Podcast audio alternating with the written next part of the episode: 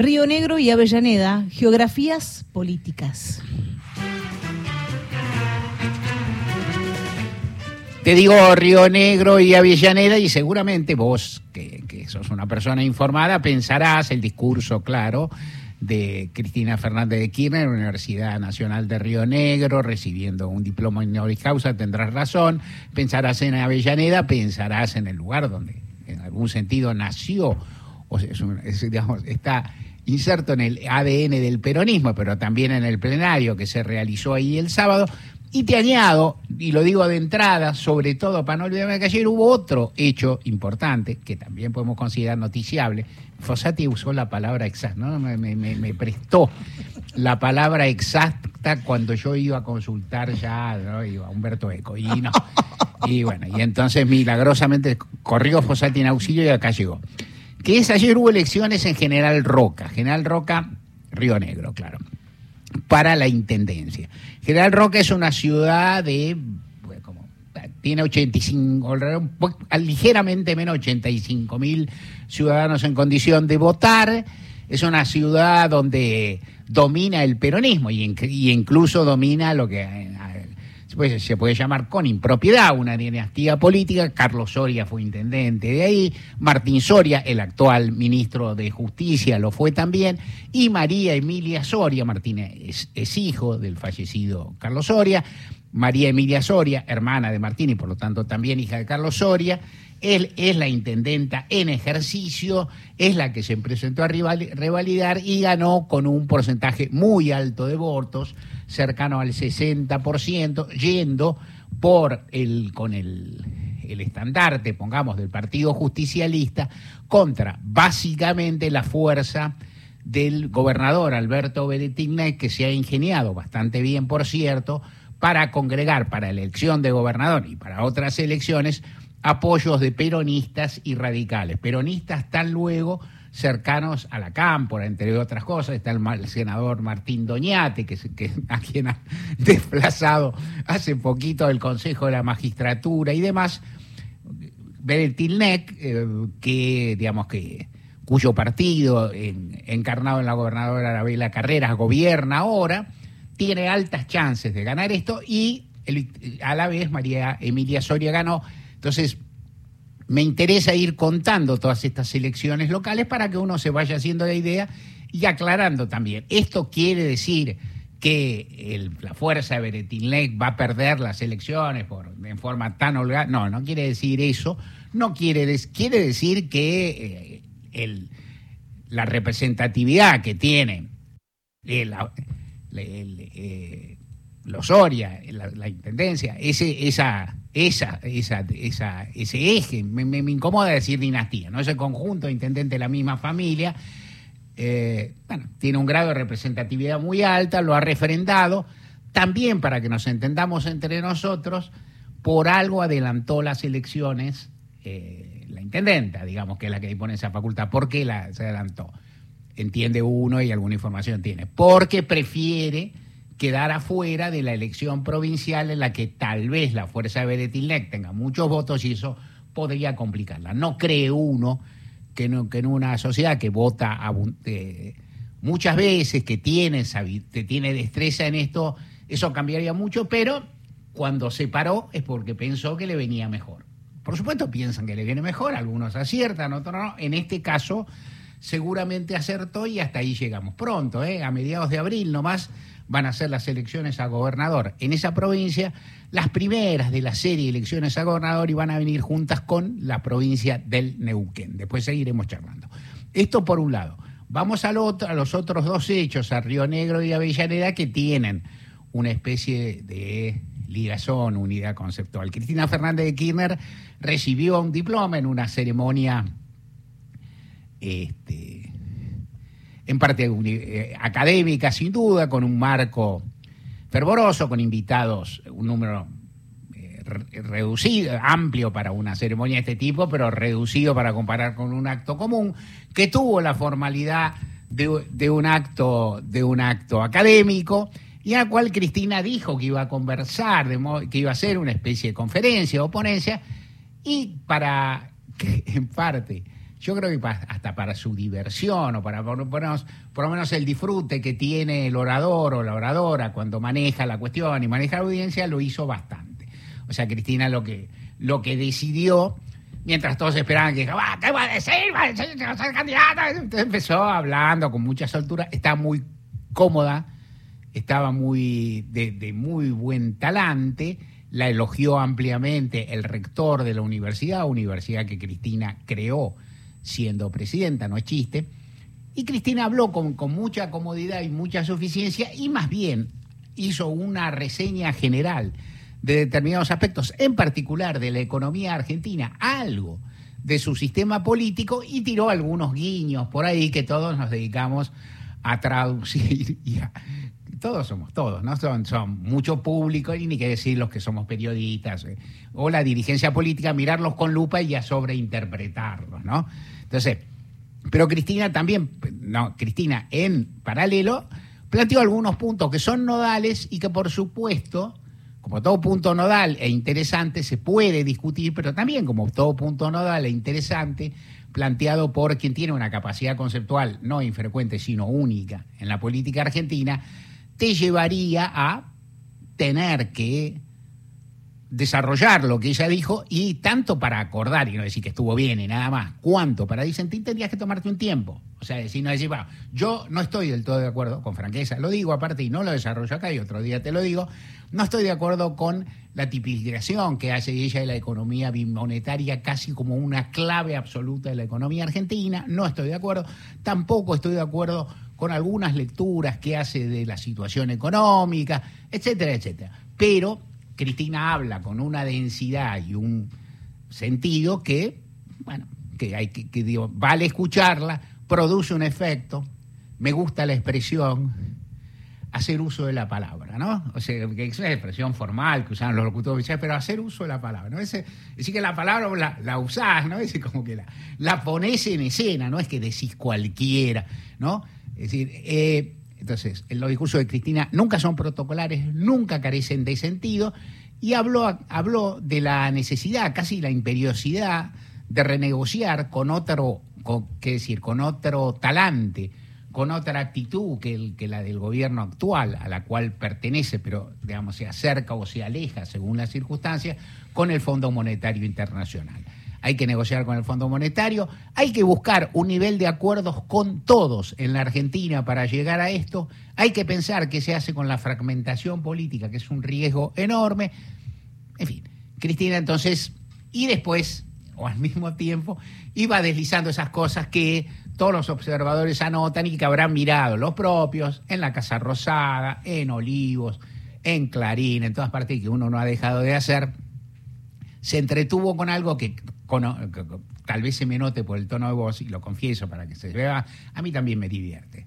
Bueno, decir, cuando Cristina usa los nombres propios o no los usa para distinguir, vaya a saber que a mí me causa gracia, son mensajes, no son señales, está bien. Es decir, hay una parte notable, notable, notable de eh, la vicepresidenta en este momento, que es que una figura de tamaña visibilidad, de tamaña importancia, de tamaño peso, de tamaña capacidad decisiva en la Argentina se ha tornado enigmática. Se ha tornado enigmática por una serie de factores que, que si la empezamos, primero, no te los voy a, no voy a enumerar porque me voy a equivocar, y que vos más o menos entendés que es el lugar, el lugar, en que ocupa, el lugar que ocupa versus el poder real y potencial que tiene. Esto, y entonces como no, es decir, en su momento Cristina no era enigmática porque digamos, hacía y hablaba todo el tiempo. Entonces, si algo no era enigmática, digamos, ¿no? Decir, más se le criticaba que hablaba demasiado, se le criticaba, pero no, no se podía criticar que tenía mucha reserva, digamos. En este momento, y ella también maneja el enigma. Estas designaciones, palabras que van y vienen, forman, nombres propios forman parte de eso. Entre los que mencionó sin mencionar, a favor, eh, Horacio Rodríguez Larreta, tan luego porque reconoció que el cepo no se puede levantar de, así como, como si tal cosa, ¿no? Como, como en un momento de sopetón, comparando además, y también lo dijo Rodríguez Larreta, con lo que ocurrió en 2015, que sí se podía levantar, porque también reconoció el jefe de gobierno, había más reservas. Ahí Cristina se divirtió mucho y empezó a decir, hola, hola, ya no saludando, como diciendo, bueno, como, diciendo, fácil. Las reservas eran las consecuencias de mis políticas, correcto. Horacio Rodríguez Larreta a favor. Carlos Álvarez, Carlos Chacho Álvarez a favor, mencionando que tuvo la, decisión y el coraje de denunciar las coimas en el Senado ante el gobierno de Fernando Rúa, del cual formaba parte, lo mencionó de, de nuevo, de modo favorable, sin ponerle el nombre. Poniendo el nombre, lo metió en un brete, sin poner el nombre tampoco cuestionó a, Miguel Pelle, el, presidente del Banco Central, y mucho al ministro, al ex ministro de Economía, Martín Guzmán. Poniendo el nombre, casi arrancó, nombre, apellido y apodo, arrancó con el ministro del Interior, Eduardo Guado de Pedro, que mencionó de entrada de modo encomiástico, en una semana al cual, en la cual a De Pedro lo habían cuestionado mucho, fuego amigo, diría yo, fuego amigo un poco, un poco no, intransigente, diría yo, porque estuvo en Expo Agro y, hay una foto, por así decirlo, sacó una foto con, eh, con varios popes del establishment argentino, incluyendo al conocido y gerente de Clarín, Jorge Arrendo, alias Lago Escondido. Ahora, a mi ver, realmente cuestiona la trayectoria de Pedro, que tiene un pedazo de trayectoria, desde el campo propio, por eso es exceso. Es un punto de vista, todos opinamos. Cristina, en todo caso, hizo una señal fuerte a favor de, un dirigente de la cámpora quien aprecia mucho. Y la mención, que me da para más y seguiré otro día, a Sergio. ¿no? Sergio es la forma de nombrar a Sergio Massa, que también había usado el presidente Alberto Fernández en el Congreso. Cuando una figura política pasa del apellido al nombre en esas menciones, es porque está en un momento de gracia. ¿Viste? Yo me acuerdo del caso de La Baña, cuando se llevaba mejor o peor con Néstor Kirchner. Hubo un rato que ¿viste? era Roberto y de repente empezaba a ser La Baña, el pálido, le decían a La Baña le decían, le decían era en persona. Algunos decían que, era, que le decían el pálido porque es de tez muy clara, otros decían que porque tiraba pálida. Pero en cualquier caso cambia. Pero cuando decían Roberto dijo, Roberto dijo, Roberto es de los nuestros. Eh, Sergio Massa está en un, momento en un estado, y esto, con esto paso al otro punto, al, a los plenarios de Avellaneda, al plenario de la militancia Avellaneda, discursos incluidos, está en un momento en que tiene un grado de aceptación dentro de la fila del Frente de Todos infrecuente por el, número de bastera. Uno podría decir, Cristina tiene un nivel de adhesión entre el Frente de Todos incomparable. Alberto Fernández alguno tendrá, pero, digamos, nadie tiene tantos como Sergio Massa, a quien se le reconoce ese rol de piloto de tormenta, inclusive, a mi ver, como paliativo o casi como excusa, como justificativo como casi poniendo en indiscutible las políticas que realiza, que serían todas consecuencias del caos que recibió, ¿no? de la pesada herencia de Martín Guzmán. Yo no, la forma de enunciar, lo digo, no estoy totalmente de acuerdo con eso, pero señalo el hecho. El ministro tiene en este momento mejor relación con los poderes fácticos y mejor relación dentro del frente de todos que resultado en la economía micro en la que se vincula la persona al común. Esto está ocurriendo ahora, que pasará la semana que viene, iremos viendo. El plenario fue un plenario en Avellaneda, un día expulsivo, una temperatura abrumadora, no gran protección, imposible armarla.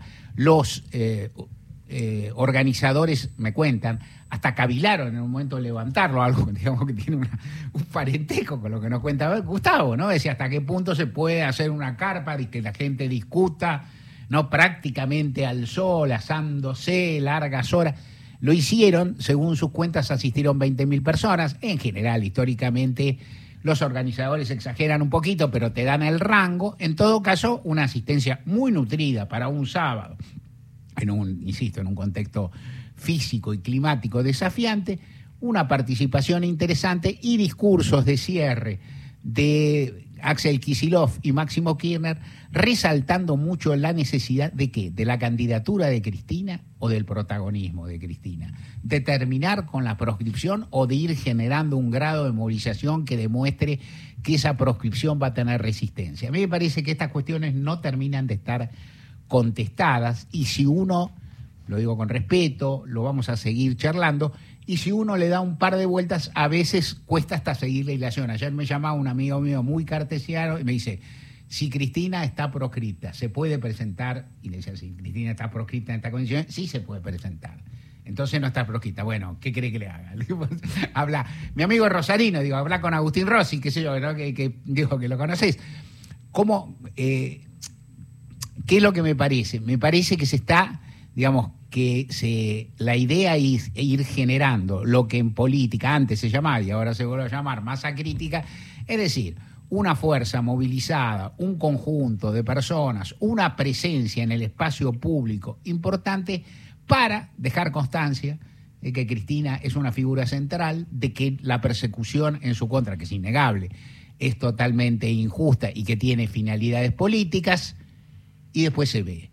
En ese plano también, o sea, no está claro, ni aún, por lo menos está abierto, eh, aún en el sector que participa, si es exactamente la candidatura presidencial de Cristina lo que se está moviendo, o el crecimiento de su figura, de su espacio y con un adicional sí que no se puede quitar, que es que desde ese espacio, el que estuvo en Avellaneda, Cristina, de modo mm, enormemente más sutil y menos enfático y casi sugerido nomás, que es que hay, una, hay un reclamo en el sentido de que el presidente deponga su virtual candidatura ya, que Alberto Fernández deponga su virtual candidatura ya. Como el tiempo me aprieta, diré solamente en mi punto de vista que es eso.